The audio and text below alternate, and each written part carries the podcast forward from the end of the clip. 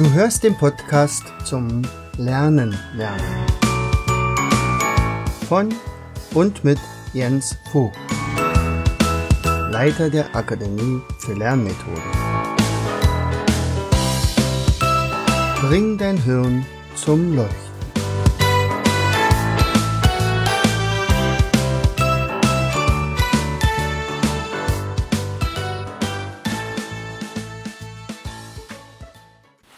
Herzlich willkommen zu Vogtis Podcast Show.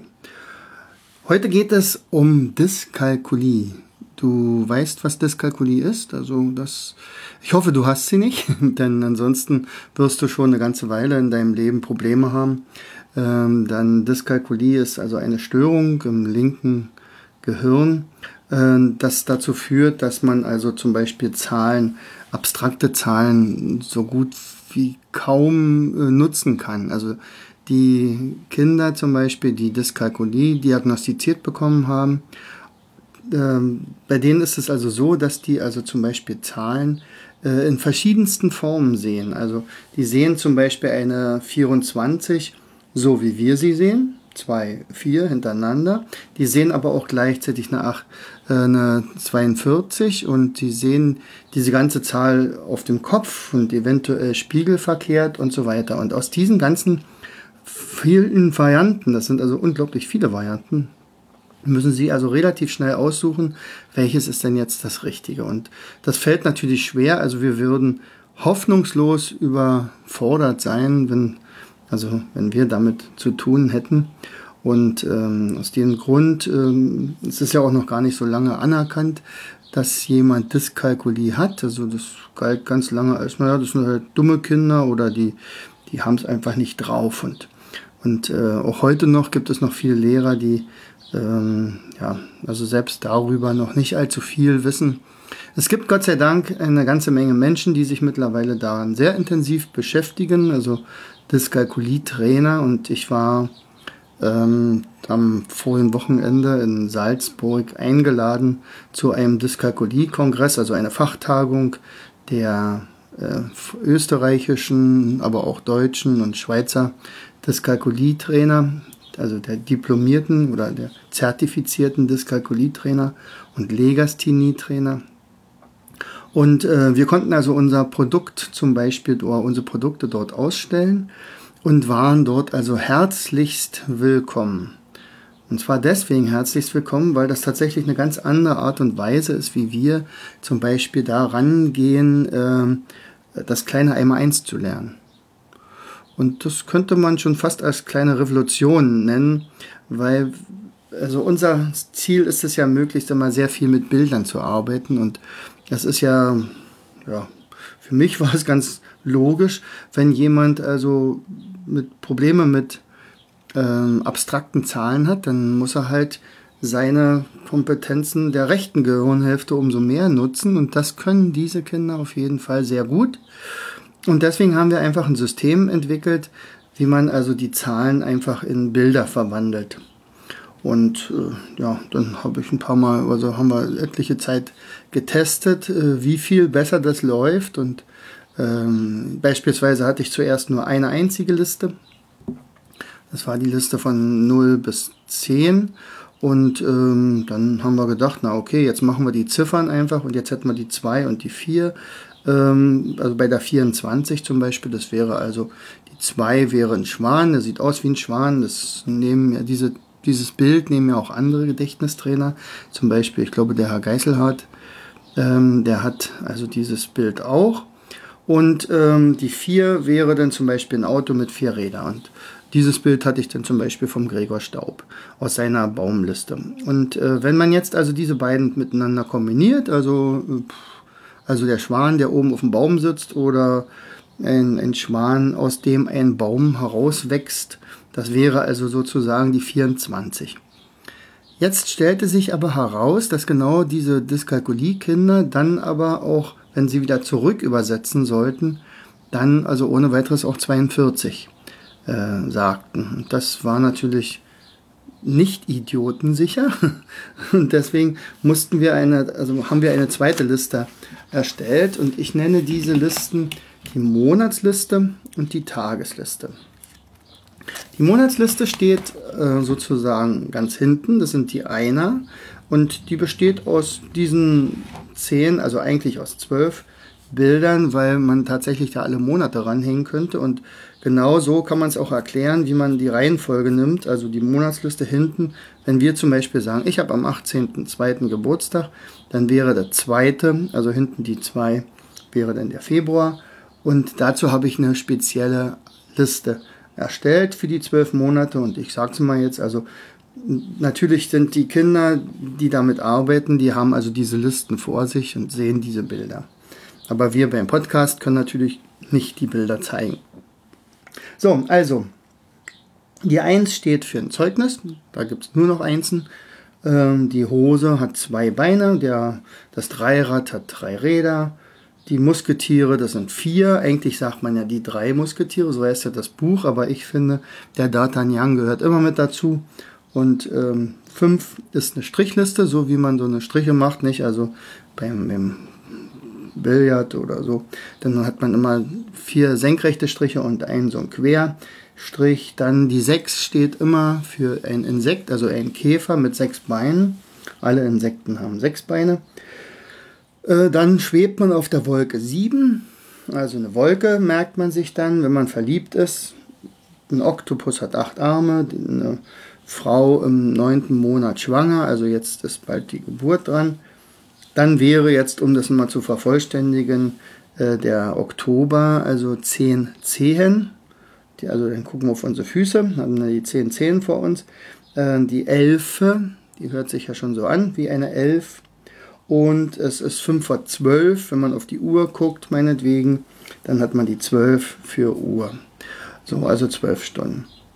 So, und das ist dann die Monatsliste. Die muss auch tatsächlich als erstes gelernt werden und danach kommt dann die Tagesliste. Da brauchen wir aber auch nur die Ziffern. Und ähm, das, also meine Empfehlung ist immer erstmal die Monatsliste zu können.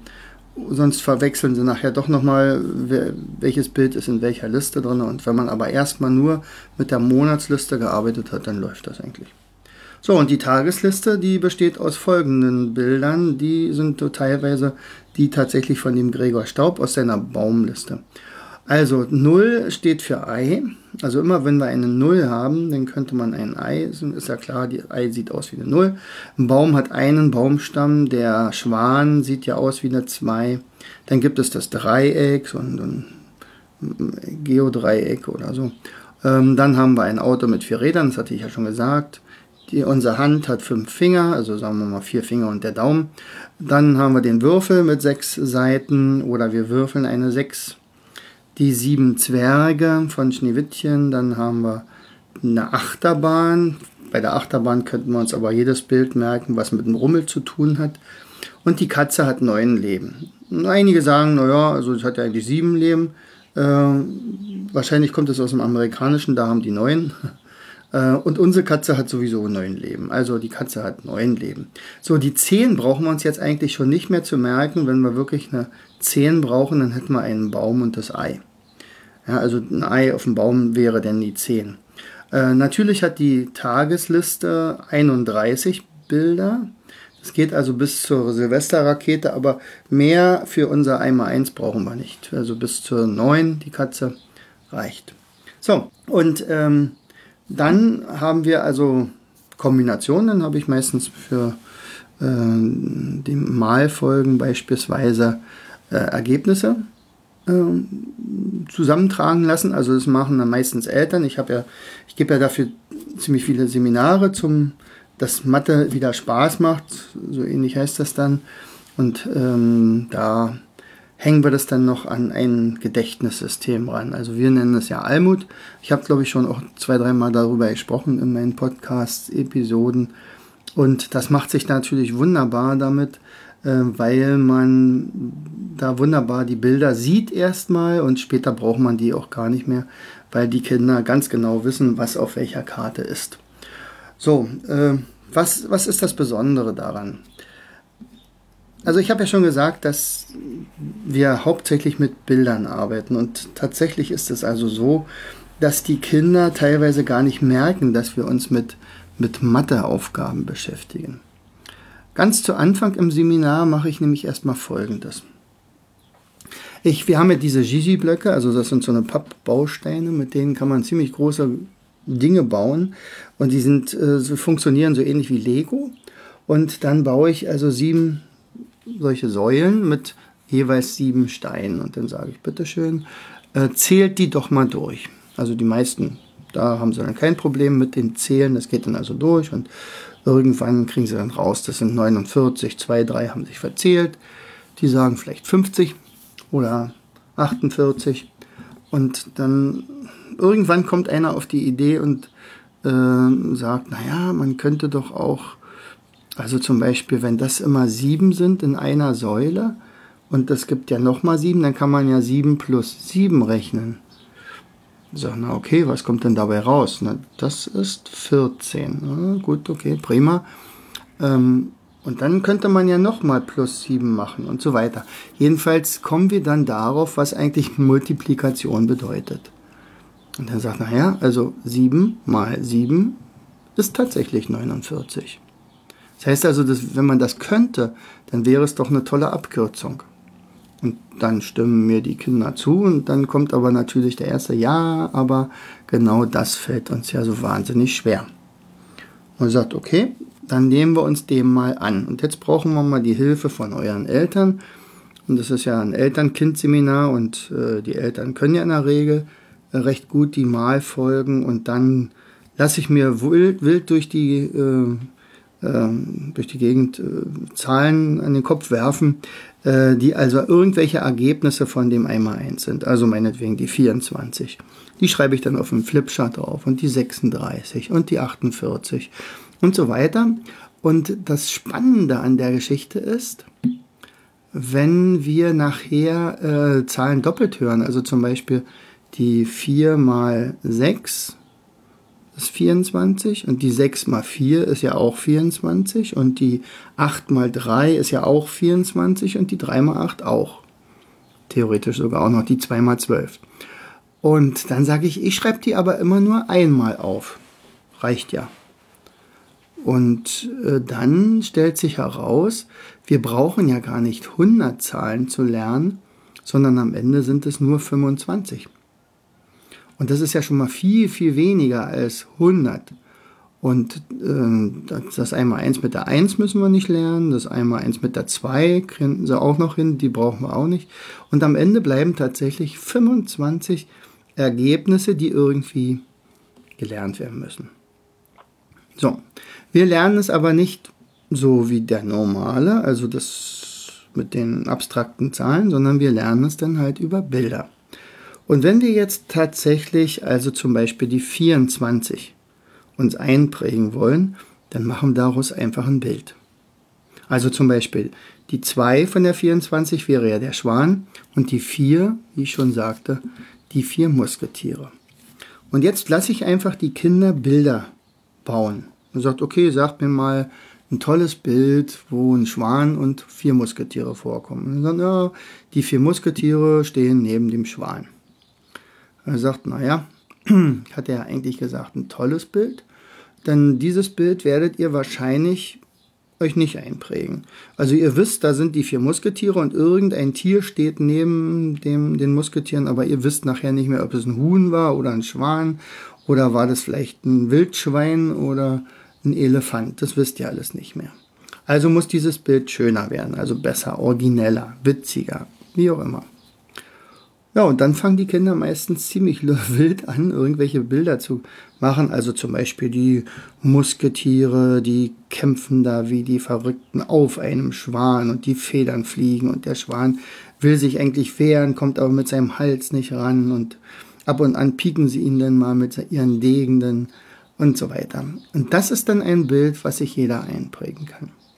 Und dann nehmen wir uns das nächste Bild vor und das nächste und das nächste. Und zum Schluss überlegen wir nochmal, ich sage, okay, jetzt gucken wir mal, ich sage das Bild und ihr sagt mir immer, welche Zahl war denn das? Und jetzt wird auch nicht mehr verwechselt mit 24 und 42, weil wir sagen immer 20 für Schwan, 4 für Musketiere, 24. Also immer 20, 4, 24. Und das dauert nicht lange. Und äh, dann haben wir irgendwann mal alle 25 Zahlen, also Ergebnisse sozusagen in Bilder verwandelt und ähm, haben dann aber trotzdem noch kein System drin. Das ist auch nicht so schlimm. Das sind dann, da sind dann ungefähr eine Stunde vorbei, eine Stunde etwa. So, und dann machen wir irgendwas anderes. Dann spielen wir irgendein Spiel, was auch wieder fürs Gehirn gut ist. Und ja, wir haben uns da bis dahin fast nur mit Bildern beschäftigt. Und irgendwann nehme ich dann die erste Karte äh, zur Hand und sage, lasst uns doch mal ein paar Bilder anhängen und dann nehmen wir zum Beispiel, frage ich erstmal, was ist denn die schwerste Malfolge überhaupt? Und meistens sagen sie entweder die 6 oder die 8. Man sagt, okay, dann nehmen wir uns am besten gleich mal die 8 vor, dann haben wir das Schwerste schon mal hinter uns. So, und jetzt zeigen wir natürlich, welche, also das können wir wirklich mit diesen Gigi-Bausteinen tatsächlich stecken. Also wir haben erstmal die 8 und diese 8 hängen wir dann an das A von der Almutliste. Haushalt heißt die achte Liste, also es geht ja dann um die Listen. H ist der achte Buchstabe im Alphabet und demzufolge brauchen wir die Haushaltsliste. Die nehmen wir uns dann alle vor, gucken dort drauf und wir sehen als erstes Bild zum Beispiel die Armbanduhr. So. Und dann sagen wir, okay, die 8 war ja, dann sagte einer, ah, das ist die Achterbahn. Sagt, nein, die Achterbahn wäre die 80. Das wäre ja praktisch die Ziffer davor. Also brauchen wir die andere 8 von der Monatsliste. Und ach klar, das ist ja dann der Oktopus. So, nun wüsste man ja eigentlich, dass 1 mal 8 8 ist, aber der Vollständigkeit halber können wir das ruhig dranhängen. Also nehmen wir die Armbanduhr und die hängen wir jetzt einem Oktopus um einen seiner acht Arme. Dann kommt der Bleistift B und jetzt brauchen wir die 16. Und jetzt gucken wir mal, was könnte denn die 16 gewesen sein. Und dann sehen wir unser Kombinationsbild. Das war doch der Baum mit dem Käfer. Also auf dem Baum haben wir lauter Maikäfer vielleicht und die, der krabbelt äh, rum. Und äh, jetzt brauchen wir den Bleistift und die, dann stellt sich raus, also jetzt müssen wir praktisch diese Eselsbrücke Baum mit dem Käfer, mit dem Bleistift verbinden. Und äh, das ist nichts weiter. Also wir fügen ja im Prinzip nur ein kleines Detail dazu. Baum mit Käfern. Und jeder Käfer hat tatsächlich einen Bleistift in der Hand. Das hätte man nicht gedacht, aber wenn man genau hinguckt, sind natürlich ganz kleine Bleistifte. Und später wird uns also nächste Mal, was, wo, was hängt denn an diesem Bleistift? Und dann kommt sofort das Bild Baum mit Käfer. Und dann weiß man gleich 10 und 6, also 16. So, und das, die, nehmen wir mal das dritte noch. Das wäre dann die 24. Also die 3 mal 8 ist 24. Und auf, unseren, auf unserer Liste sehen wir eine Computermaus. Und die 24 war ja, was ich schon genannt hatte, der Schwan mit den vier Musketieren. Jetzt muss die Computermaus da reingebaut werden. Und äh, wenn man genau hinguckt, dass diese Musketiere da eigentlich fechten, aber die hauen sich eigentlich so eine Computermäuse immer um die Ohren. Das sind gar keine Degen, was die in der Hand haben, sondern nur Computermäuse. Das bedeutet, wenn das Kind später wieder auf diese Karte guckt, Computermaus, ach ja, das war doch der Schwan mit den Musketieren. Also 20, 4, 24. Und so geht das dann einfach durch und ähm, dann sagen, okay, dann nehmen wir mal irgendwann eine zweite Liste vor, die, zum Beispiel die Malfolge mit der 6 und dann die mit der 7 und so weiter. Das geht dann relativ zügig. Was ist das Besondere daran? Die Kinder haben eigentlich mit abstrakten Zahlen sehr, sehr lange nichts zu tun. Sie arbeiten nur mit Bildern. Und das ist tatsächlich revolutionär. Dadurch, dass also ein Merksystem dahinter ist, dass es also nicht irgendwie wahllose Bilder sind, sondern wirklich Bilder, die man irgendwo anhängen kann und in ein System gefügt werden, äh, erinnern Sie sich dann relativ schnell dran. Das Ergebnis ist tatsächlich folgendes. Also ich habe ja Dyskalkulie-Trainer gefragt, was passiert, wenn ein Kind zum Beispiel in der Schule ähm, also diagnostiziert bekommt, Dyskalkulie und sie, es kriegt keine zusätzliche Hilfe, also es ist nur im Matheunterricht. Was passiert jetzt mit dem Kind? Und dann sagen die einhellig, das Kind ist im Prinzip verloren. Also ähm, es wird wahrscheinlich Zensurenbefreiung kriegen. Ähm, es wird für Matheaufgaben vielleicht die doppelte Zeit kriegen, wenn es dann hochkommt. Aber es wird immer so eine Art, wie so ein Aussätziger behandelt. Also einer, der sozusagen nicht rechnen kann, der begreift es ja nicht. Und äh, wenn dann diese Zensurenbefreiung durchgeht, dann braucht sich die Schule ja eigentlich nicht mehr drum zu kümmern. Also man hat sich ja drum gekümmert und dann äh, wird das Kind eigentlich damit alleine gelassen. Also am Ende kann es auch nicht rechnen, wenn es nachher aus der 10. Klasse raus ist. Und das bedeutet ja nichts anderes als, ähm, es ist, wird sein Leben lang praktisch darauf angewiesen sein, dass andere Leute äh, ihm das richtig rechnen. Also die Frau an der Kasse gibt das richtige Geld raus. In der Regel geben die dann also das Portemonnaie hin und sagt, nehmen Sie sich das Richtige raus oder so. Und ähm, die sind sozusagen äh, alleingelassen. So, ein Dyskalkulietrainer, so wie es bisher ist, die haben natürlich tolle Ideen und tolle, tolle Methoden. Und es gibt ganz, ganz viel Material über Dyskalkulie und da wird auch sehr viel Neues ausgedacht. Äh, und wir haben uns ja auch was ausgedacht. Aber die arbeiten doch tatsächlich alle mit der linken Gehirnhälfte. Und äh, linke Gehirnhälfte ist nun mal diese abstrakten Zahlen, wo sie ja sowieso Probleme haben. Also sicherlich, da gibt es tolle Sachen, zum Beispiel diese Würfelbilder. Ähm, ja, also zum Beispiel Miriam Hurt hat sowas entwickelt. Das finde ich zum Beispiel auch toll, haben wir auch in unserem Shop mit übernommen. Ähm, und naja, viele, viele Sachen, wo man also zum Beispiel sagt, wir gehen mal ganz langsam vor. Und dann dauert es etwa einen Monat, bis eine Malfolge gelernt wird also nach den herkömmlichen Mitteln mit Dyskalkulie-Unterstützung im Trainer, im Einzelcoaching und so weiter. Das dauert ungefähr viermal eine Stunde und zwischendurch muss das Kind aber dann auch wirklich üben. Und nach einem Monat kann man wirklich sagen, also das sitzt.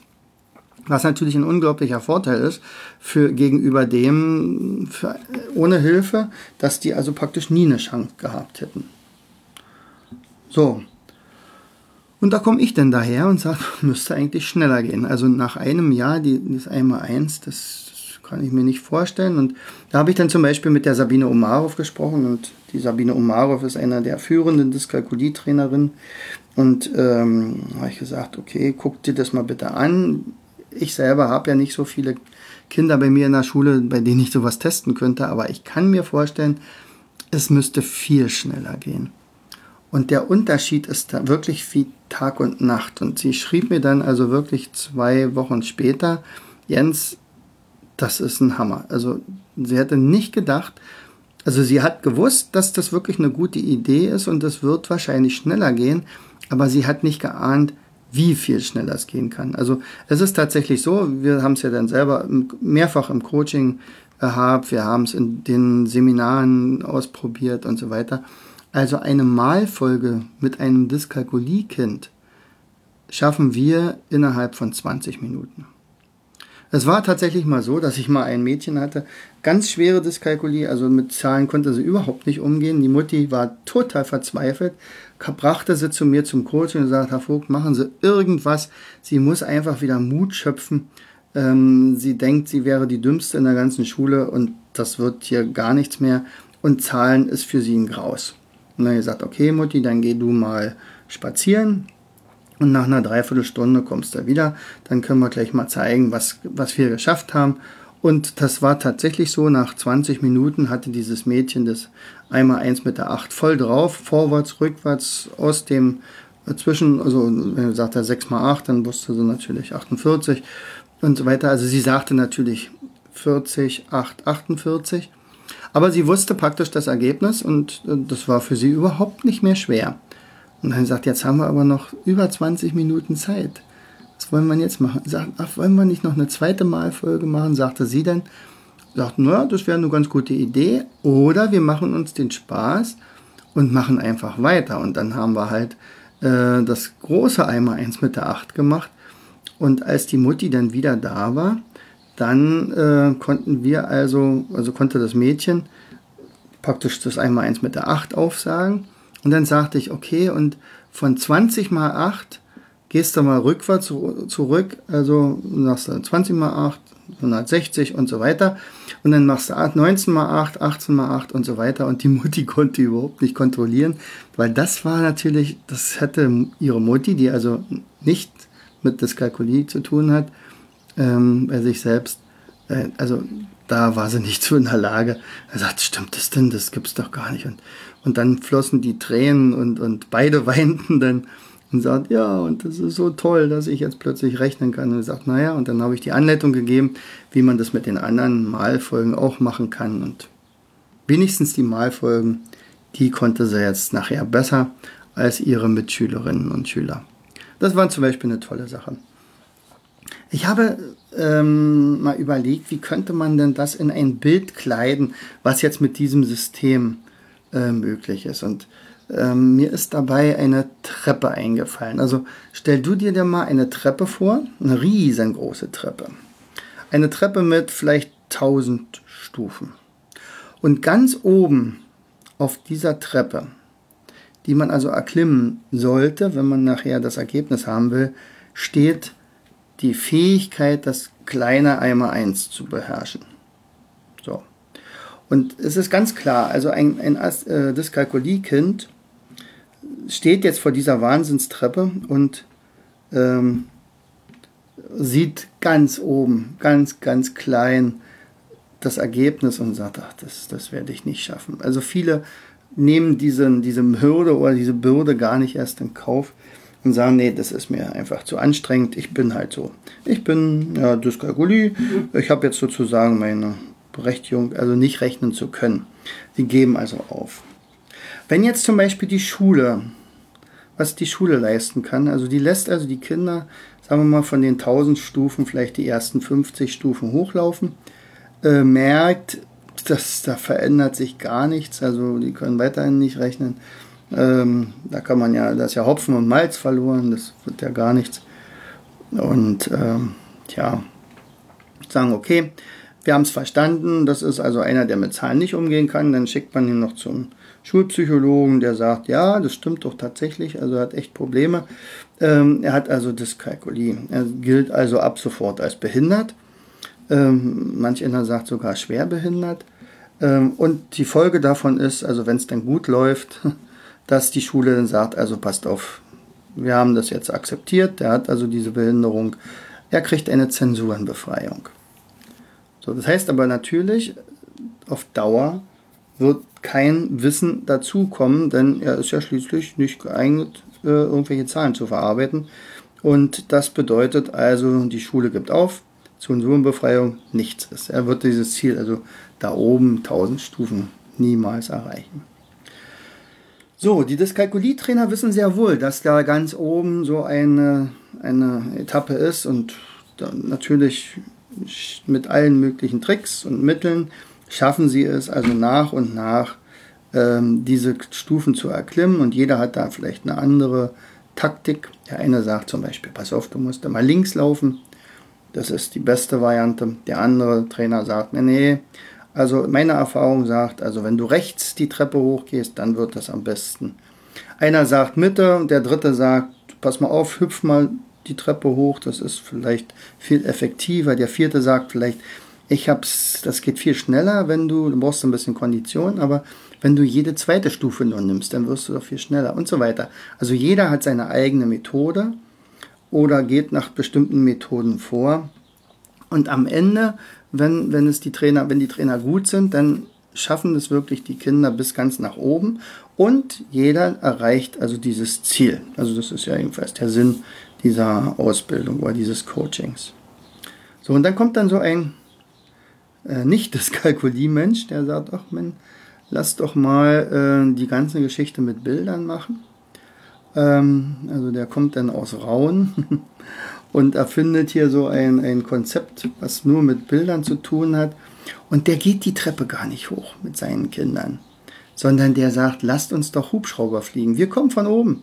Warum sollen wir denn mühselig diese Treppe hochklappern? Wir schaffen das in kürzester Zeit, dann der Hubschrauber startet, unterwegs lernen wir die ganzen Bilder, dann hängen wir so unterwegs noch an diese Almutlisten ran, das sind ja bloß acht, die man braucht. Und dann landen wir und oben nach insgesamt vier Stunden vielleicht, äh, schafft man das komplette einmal eins. Dann muss man natürlich noch ein paar Mal wiederholen, man muss damit natürlich üben. Ist klar, das müssen die anderen Kinder ja auch. Aber sie sind schneller, viel schneller als die normalen Schulkinder. Das ist also x-mal bewiesen worden. Sicherlich haben wir keine wissenschaftlichen Studien, dafür habe ich auch gar keinen Bock. Das also wissenschaftlich untersuchen zu lassen. Gibt es vielleicht irgendwann mal irgendeinen Pädagogikstudenten, der irgendeine Diplomarbeit machen will und vielleicht hört ja sogar einer davon zu und sagt, ach na klar, lass uns mal da eine empirische Forschung draus machen. Aber ich weiß ja, dass das tatsächlich funktioniert und ja, freue mich auch, dass da also wirklich ein ganz tolles Produkt draus geworden ist. Wir haben es auch tatsächlich nochmal extra für diesen Dyskalkulie-Kongress nochmal in schön gemacht. Ich habe also auch nochmal diese ganzen Aufzeichnungen, bin mir also nochmal durchgegangen, alle ähm, Seiten nochmal überarbeitet. Insgesamt ist es also ein, naja, sagen wir mal, ein kleines Werk geworden von, äh, ich glaube, 80 Seiten, die wir dann ähm, in dem Ordner haben, zusammen mit diesen ganzen Listen. Und, ja, und dann gibt es noch ein, ein Ergänzungsset, was auch sehr, sehr gut geworden ist, finde ich jedenfalls. Und zwar sind dort ähm, dann also beispielsweise noch Kartenspiele mit bei. Dann sind, haben wir doch so ein Kontrollspiel entwickelt. Das nennen wir Enten und Küken. Die Idee kam eigentlich von äh, Stefan und Karin Hohenstein aus der Schweiz. Die nennen das Steinzeit-Computer. Eine tolle Idee. Und wir haben es dann also für unsere Verhältnisse noch ein bisschen umgebaut. Und man sagt für dieses 1x1, dass man also wunderbar äh, dort mit Zehnern und mit Hundertern und mit Einern rechnen kann. Also theoretisch kann man auch ganz viel addieren und, und Kettenaufgaben machen. Ähm, und dann haben wir Applikationen mit bei, also für Trainer zum Beispiel, dass die also jetzt wirklich eine Hose haben und äh, was war noch? Also zum Beispiel eine, äh, eine drei, also was war die drei? Ein Dreieck, ein Dreieck, man hat eine Hose ein Dreieck, so das wäre also die 32 äh, und dann könnte man diese Applikationen zusammenschieben und dann kann man die Bilder noch viel besser sehen. Also das funktioniert auch. Dann haben wir unser Spidolino, unser Lernrallye dafür umgestellt. Das heißt also, auch dort lernt man nochmal zum, also zum Festigen das einmal eins. Also das große Paket, alles zusammen, wird wirklich dazu führen, also dass alle Dyskalkulie-Kinder, die das dann haben und mit jemandem dann üben können, also nachher das einmal eins können. Und das wäre natürlich ein Riesending, äh, dass, ja, dass, also, dass die nicht mehr so abgestempelt sind, sondern so ein Stigma haben. Also ja, das sind die Behinderten, die sind die Doofen, die, die nicht können und so weiter. In Wirklichkeit sind ja Dyskalkulie-Kinder vielleicht sogar auf der rechten Gehirnhälfte talentierter als die normalen. Und wenn man so in die Runde guckt, ähm, wie das überhaupt mit dem Kopfrechnen aussieht, dann, dann ist das bei fast allen mittlerweile so rudimentär geworden. Also spätestens seit, Erfinder, äh, seit Erfindung des Taschenrechners ist das Kopfrechnenvermögen unserer Absolventen aus der 10. Klasse und 12. Klasse so grottenschlecht geworden. Es ist ja also wirklich ein Drama. Also theoretisch wäre dieses System sogar für, für die normalen Menschen, also die normalen Kinder, äh, auch empfehlenswert. Aber entwickelt wurde es natürlich für Kinder mit äh, Rechenschwäche und oder schwerer oder einfacher, leichter Dyskalkulie.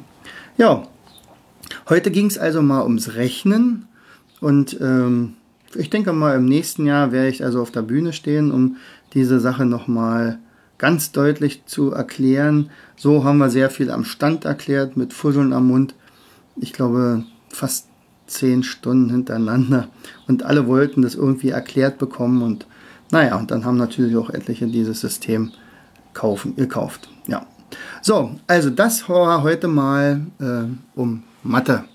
Vielleicht kennst du ja den einen oder anderen, der ähm, da auch so ein ähnlichen Problem hat oder ein Kind hat mit diesem Problem und dann verweist ihn einfach auf meine Internetseite, also äh, akademie-für-lernmethoden.de und dann einfach mal gucken unter Lernmethoden und, und Dyskalkulie suchen oder auf meinem Shop, dann haben wir das große Paket des kleinen Eimer 1.